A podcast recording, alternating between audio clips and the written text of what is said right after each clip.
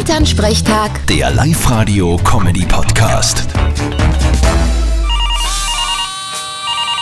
Hallo Mama. Grüß dich Martin, geht's dir eh gut? Fralli, was gibt's? Du, stimmt es, dass man in Zukunft als Tourist einmal ins Weltall fliegen darf? Das wird sicher demnächst einmal so werden. Willst leicht mitfliegen? Ja, dann dauert man das schon. Weißt du, was das kostet? Naja, ich sag einmal so. Wennst unseren Hof in Grund und in Wald verkaufst, dann könnt sie das vielleicht ausgehen. Ja, mit was fliegt man da? Na, mit einer Rakete natürlich. Ja, ich bin auch schon einmal mit einer Rakete geflogen.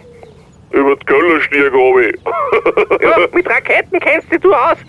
Die konnte man da auch anmelden und zum Mond schießen. ja, Na, wenn's wahr ist. Dort wird's ihm aber nicht taugen. Wieso glaubst du denn das? Na, am Mond gibt's kein Wirtshaus. Vierte Mama. Na, da hast du recht. Vierte Martin.